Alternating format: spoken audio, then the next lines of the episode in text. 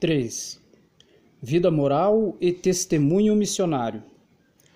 A fidelidade dos batizados é condição primordial para o anúncio do Evangelho e para a missão da Igreja no mundo.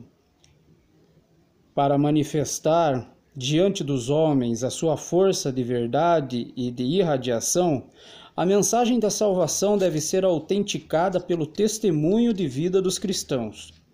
O próprio testemunho de vida cristã e as boas obras feitas em espírito sobrenatural possuem a força de atrair os homens para a fé e para Deus.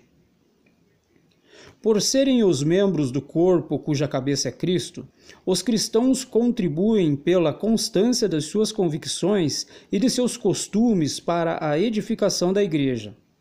A igreja aumenta, cresce, se desenvolve pela santidade de seus fiéis até que alcancemos todos nós o estado de homem perfeito, à medida e estatura da plenitude de Cristo. Pela sua vida segundo Cristo, os cristãos apressam a vinda do reino de Deus, do reino da justiça, da verdade e da paz. Nem por isso se descuidam das suas obrigações terrestres.